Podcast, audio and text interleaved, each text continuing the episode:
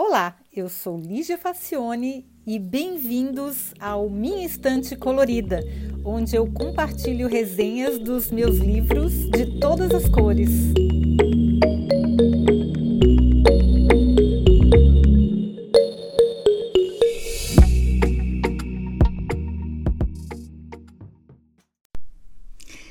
Bom, tudo que explica, ou pelo menos tenta explicar, um modo como a gente pensa, me interessa.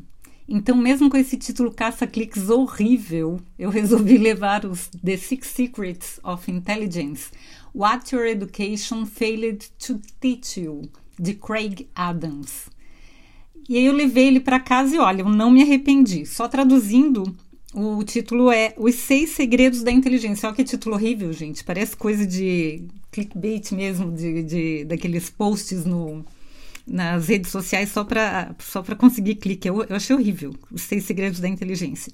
Mas depois eu fui folhear e achei mais interessante, por isso não me arrependo de ter levado para casa. E acho que se você levar também não vai se arrepender. Esse livro foi lançado em 2019, então eu não sei se ele já tem em português.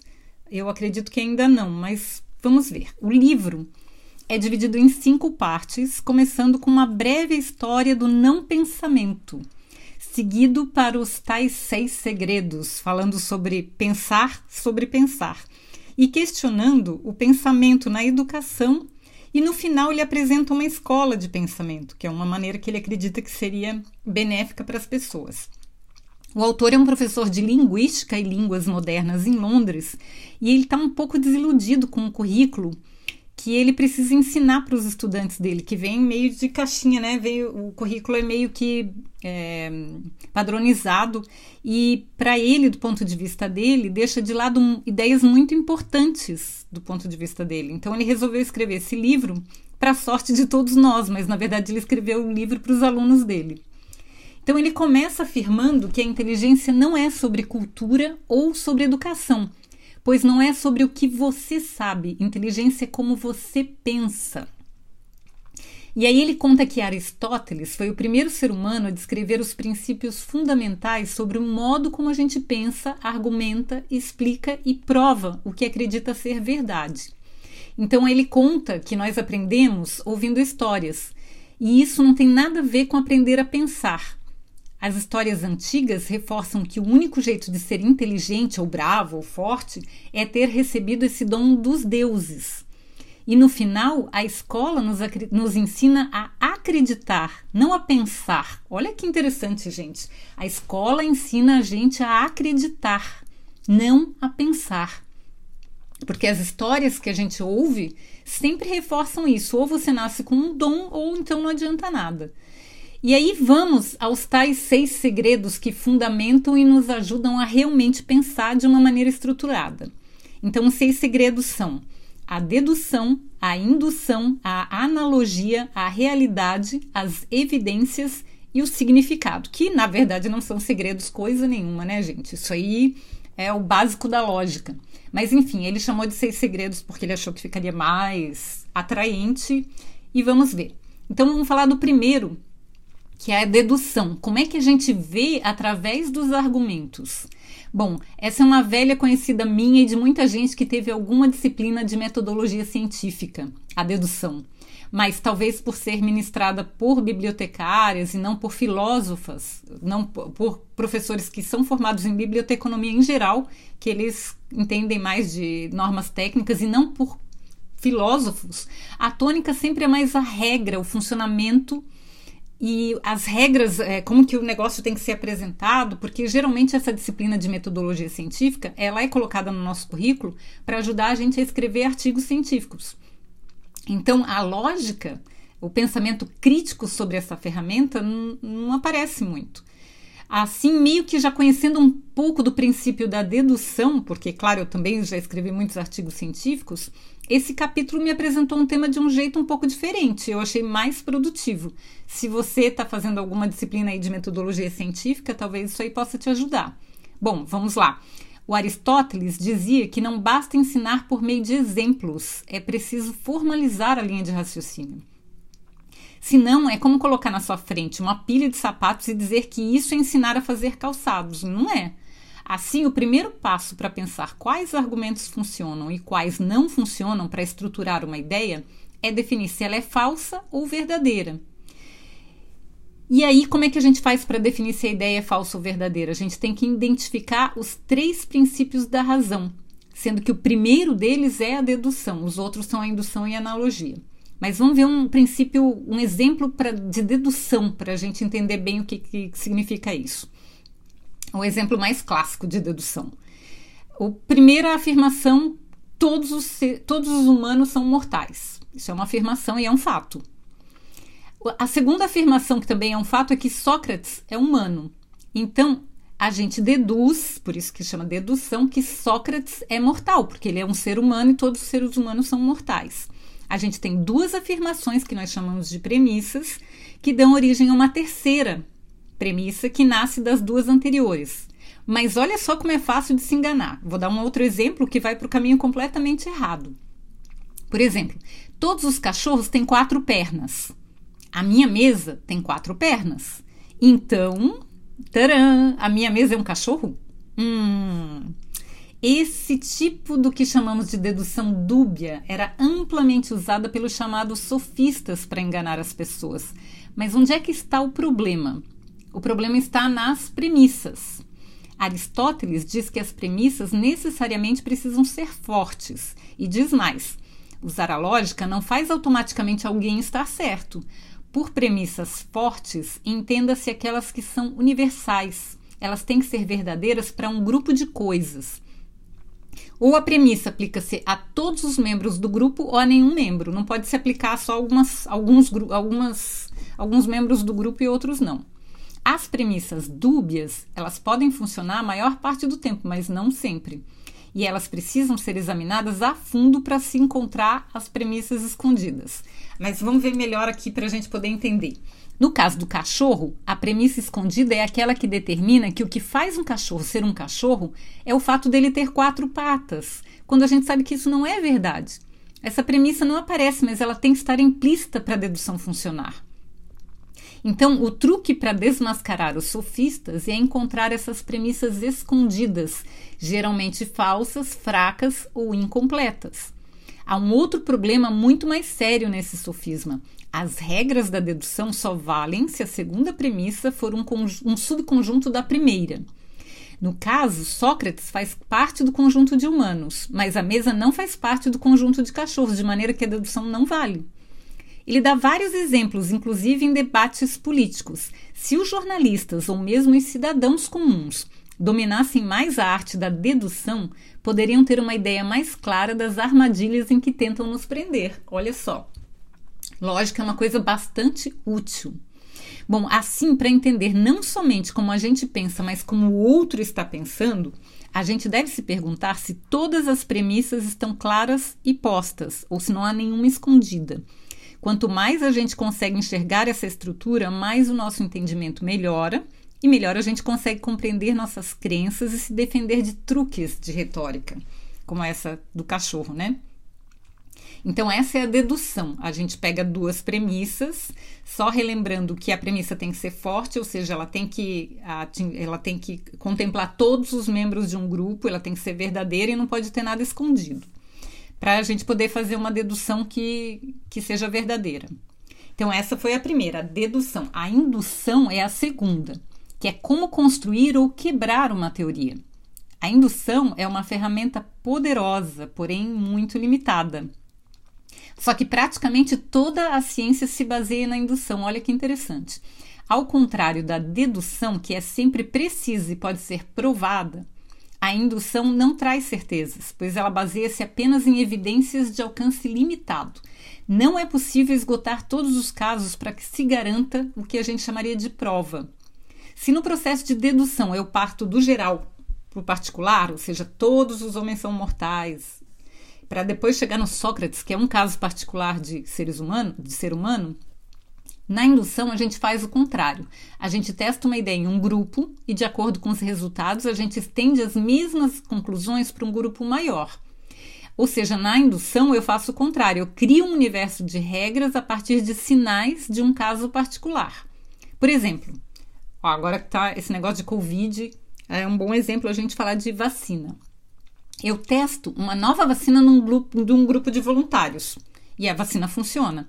Então a regra é vacinar todos. Porém, mesmo com todos os protocolos de segurança seguidos rigorosamente à risca, não dá, é impossível garantir o mesmo efeito em cada um dos cidadãos. Alguém vai ter, alguns vão ter efeitos um pouco diferentes do que a maioria. Porque não tem como na indução a gente garantir que todos vão reagir da mesma maneira. O filósofo Bertrand Russell tem um exemplo bem interessante, olha só. Todo dia, num determinado horário, um peru recebe comida gostosa de um fazendeiro. Ele reconhece o sinal de que o fazendeiro está vindo e fica feliz, pois ele identifica um padrão. E os sinais se repetem e se confirmam por 364 dias. Todo dia o fazendeiro vai lá e dá uma comidinha boa para ele. Até que no 365 é, dias, eu não sei como falar isso em, em é, ordinais, o fazendeiro vem com uma faca e mata o peru para comê-lo, pois é o Natal. Pois é, funcionou 364 vezes. Como é que não vou transformar isso numa lei geral de comportamento? Na, no, no é, 374 dia, o cara vai lá e mata. Então, não é porque funcionou 364 vezes que a, a, a próxima vai funcionar também. É assim que funciona a, a indução, a gente não tem como garantir. A chave é separar o que a gente vê do que a gente acredita e principalmente determinar o que é correlação e o que é indução. Correlação é quando coincidências ocorrem, mas nada tem a ver com resultado. Por exemplo, um exemplo de correlação. Eu reparo que toda vez que meu time ganha o jogo, eu estou vestindo uma camiseta azul. Aí eu começo a achar que ele ganha os jogos por causa da minha camiseta. É uma falácia, né? Não, isso é uma correlação, não é uma indução. A indução é a base do preconceito também da superstição, mas também das descobertas científicas que salvam vidas. Porque por que, que a indução é a base do preconceito? Porque assim, se eu falei com uma pessoa que, sei lá, era, era uma pessoa vinda do noroeste da China e a pessoa me enganou, aí eu acho que todo chinês é igual a ela. Isso é uma indução falsa. Porque eu pego um caso particular e parto para o coletivo. Ah, a pessoa que tinha é, as unhas muito compridas é, me enganou num negócio. Ah, então as pessoas que têm unhas compridas todas vão me enganar num negócio? Não, isso é uma indução errada. Mas é, é, é, a mesma base da vacina. Eu testo num grupo e depois. Só que aí eu preciso de amostras que sejam representativas, né? Para validar a indução. Então, para evitar ou pelo menos minimizar os erros, o processo indutivo passa por vários e vários testes, incluindo definir o que é causa e o que é efeito. A diferença entre os sinais falíveis e os infalíveis, o que, que são eventos e o que são propriedades dos objetos por isso que se faz teste cego com placebo, no caso da vacina, né? Para a gente conseguir separar uma coisa da outra. Por isso que o um método científico não é simples e nem rápido. É preciso testar e se certificar de muita coisa antes de emitir uma conclusão como regra geral. Por isso que demora bastante para fazer pesquisa científica. Então, esse foi o segundo, que foi a indução, que é como a ciência, na verdade, funciona, mas que a gente não tem garantia. Por, por isso que a gente não tem o conceito de prova científica, não existe. Por isso que a gente não diz, ah, foi cientificamente comprovado. Isso é mentira, não existe cientificamente comprovado. A gente só pode provar na dedução, ou a gente só pode provar matematicamente uma coisa. Por indução, a gente não prova nada. A gente consegue mostrar evidências, mas elas não são provas. Vamos para o terceiro tal do segredo, que é a analogia. Então, analogia é a habilidade que a nossa mente tem de ver similaridades entre duas coisas que podem salvar vidas. Por exemplo, saber que um cogumelo é venenoso pelo formato. E é o que o Aristóteles chama de o sinal do gênio. A gente passa praticamente o dia inteiro tentando encontrar padrões, ou seja, similaridades, pois é dessa maneira que o nosso cérebro funciona. É por isso que também temos uma outra habilidade única nos seres humanos, que é fazer analogias. Por exemplo, a gente chama uma pessoa de porca, mesmo sabendo que ela é um ser humano e não um animal. A gente está comparando comportamentos nesse caso. Na maior parte do tempo, as comparações são relativamente simples e cada cultura tem um grande repertório de atributos que são subentendidos e usados para descrever pessoas ou coisas, usando analogias, né? Então, para argumentar racionalmente usando analogia, estamos querendo dizer que duas coisas são similares em um aspecto, porque elas são similares também em algum outro. Por exemplo, se você sabe que o limão pode funcionar como antisséptico em alguns casos, em situações em que você tem somente laranjas, você pode usar como argumento que as duas coisas têm similaridades suficientes para que a propriedade desinfetante seja também similar. Ou seja, se o limão desinfeta e nessa hora eu não tenho limão, a laranja é suficientemente parecida com limão para eu achar que ela tem as mesmas propriedades. E aí eu uso a laranja no lugar do limão. Então você não pode afirmar somente com base na analogia, mas pode perfeitamente usar como um argumento lógico. Por exemplo, em vez de dizer que o tal político é um tipo de Hitler, que você aponta uma lista de similaridades que fundamentam o seu argumento, é, é muito melhor você é, não afirmar, mas só mostrar as similaridades. Porque quando você afirma, você está é, deixando é, expostas a algumas dissimilaridades também. Então, você não pode afirmar. O que você pode é apresentar evidências e similaridades que corroborem o seu ponto de vista. Esse exemplo foi tirado do livro, tá, gente? Não tem, foi o autor que, que usou esse, esse exemplo. Então, em vez de dizer, ah, você é um Hitler, não, você não diz isso.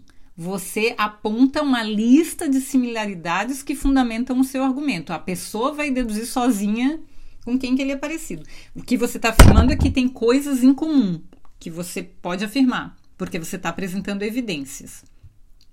Como na indução, o argumento por analogia infere regras em vez de começar por elas, ou seja, ele, ele interpreta o, os eventos e ele tira regras daí. E ele não começa com as regras, o que torna as coisas um pouco mais complicadas. A indução usa uma série de exemplos para construir uma regra. A analogia usa apenas um caso, constrói a regra e depois aplica em outro exemplo. Olha só, é meio frágil.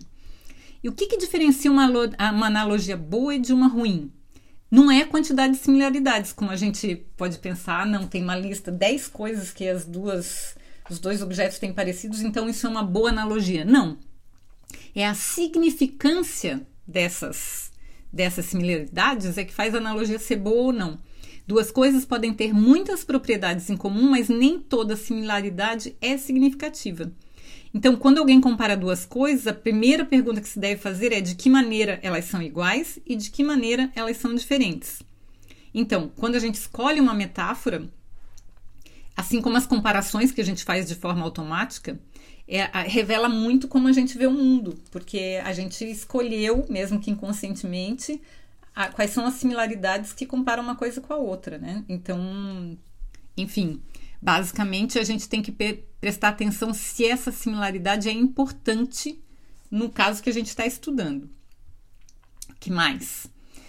A quarto, o quarto segredo é a realidade. É a gente ter a consciência de que as ideias não são coisas. Então, aqui tem uma passagem muito interessante onde o autor cita uma aula inaugural de um professor. Professor se chama J.A. Smith em que ele diz que a razão pela qual devemos aprender como os filósofos pensam é que isso vai nos ensinar a reconhecer quando alguém fala uma bobagem. Então, filosofia é a arte de detectar quando alguém está falando besteira. Eu achei super útil isso. Só por isso já adianta a pessoa estudar um pouco de filosofia, para detectar quando alguém está falando besteira. E uma das coisas em que a filosofia nos ajuda é nos lembrar de sempre perguntar: isso é real? O que, que isso significa? Isso conta como evidência? Então a gente sempre tem que se fazer essas perguntas antes de tirar conclusões. Essas perguntas elas parecem simples, mas elas nos ajudam a identificar a pseudociência, por exemplo. É que a pseudociência nunca explica como o mundo, o mundo físico funciona, descrevendo como as forças e os objetos físicos interagem. Então ela acha, ela não explica como é que as coisas funcionam. Ela não descreve, ela não, ela não tem explicações que possam ser reproduzidas que sejam regras que possam ser testadas.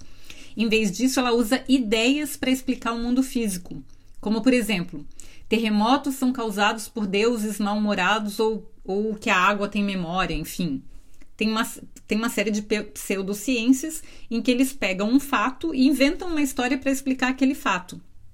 Por isso que é pseudociência, porque ela não se utiliza da lógica filosófica para fundamentar aquela história que ela está contando.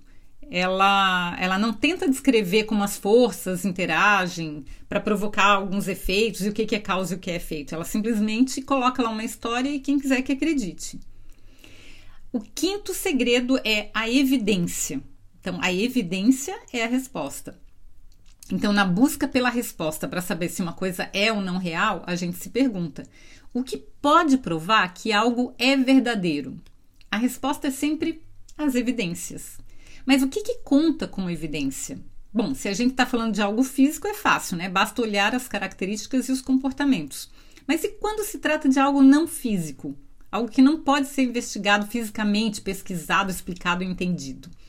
Bom, o Aristóteles afirma que cada forma de pensar inventa suas próprias regras. Se a gente considerar evidências como provas físicas da realidade, não há como argumentar com um místico que se baseie, que baseie os seus argumentos em outro tipo de regras e premissas. Então, para discutir, tem que é, as partes têm que estar na mesma base. É, tem que considerar é, a, a, mesma regra para o que, que vale como evidência e o que, que não vale, senão a, a discussão fica inútil, né? Porque as medidas são diferentes, eles, as regras são incompatíveis. Então, é melhor cada um ficar com as suas próprias crenças e as suas próprias regras. Então, evidência para o método científico é a resposta, mas isso não. Se a pessoa pensa que numa maneira que não é pelo método científico, então ela, ela tem outra, outro sistema de regras que daí não vale. Então não tem como comparar, não tem como discutir na mesma base. E o sexto e último segredo é o significado. O Adams, que é o autor do livro, diz que o significado das coisas, comparações, evidências e conceitos são sempre muito intrincados. Mesmo as palavras mais simples trazem significados dentro de significados, como se fosse uma matriosca, aquela bonequinha russa que a gente vai tirando uma de dentro da outra. E tentar desenliar essa trama de significados é o caminho para descobrir a verdade. A ideia é desempacotar os vários significados, premissas e argumentos para entender o que exatamente é real e verdadeiro. Bom, no final, o autor ainda fala sobre a nossa dificuldade em lidar com ideia, ideias abstratas e cita Daniel Kahneman, que é um autor que depois a gente pode fazer uma resenha de alguns livros dele, que diz que nas discussões do dia a dia estamos sempre fazendo julgamentos sobre o mundo e baseando os nossos atos nesses julgamentos. O Kahneman acredita que é possível melhorar a habilidade de, de, identificar e entender os erros de julgamentos e escolhas nossos e de outras pessoas quando nós conseguimos usar palavras e termos mais exatos e precisos para falar deles. O Kahneman é alemão, né, gente? É um autor alemão, então nem preciso falar muita coisa que ele está sempre em busca de palavras mais exatas e precisas para tentar explicar exatamente o que, que a pessoa está sentindo. Quanto mais a gente conseguir ser preciso na nossa comunicação, mais a gente melhora a nossa habilidade de, de identificar e entender, inclusive, os nossos erros de julgamento. E o autor ele faz uma série de reflexões interessantes, que eu, eu, eu, recomendo bastante, e ele termina dizendo que não é possível se construir uma sociedade de livres pensadores sem uma base muito forte de filosofia. E sem uma escola que leve em consideração os modos estruturados de pensar e de argumentar, ou seja, usando a dedução, usando a indução, usando a analogia, evidências, significados, enfim. É importante que a escola é, leve ao pensamento crítico, ensine as pessoas a pensar. E ele lista uma série de princípios e seus correspondentes obstáculos para uma educação mais crítica e inteligente. Olha, quem é da área de educação ou se interessa pelo tema, ou tem filhos, ou é professor, eu recomendo fortemente a leitura desse livro. E espero que vocês tenham gostado. Não sei quando vai sair em português ou se já tem, porque é um livro bem recente, mas recomendo bastante. Ele é uma linguagem muito fácil de entender, bastante didática, não tem nada muito difícil aí que a pessoa não consiga interpretar e recomendo bastante, fortemente. Espero que vocês tenham gostado e até a semana que vem.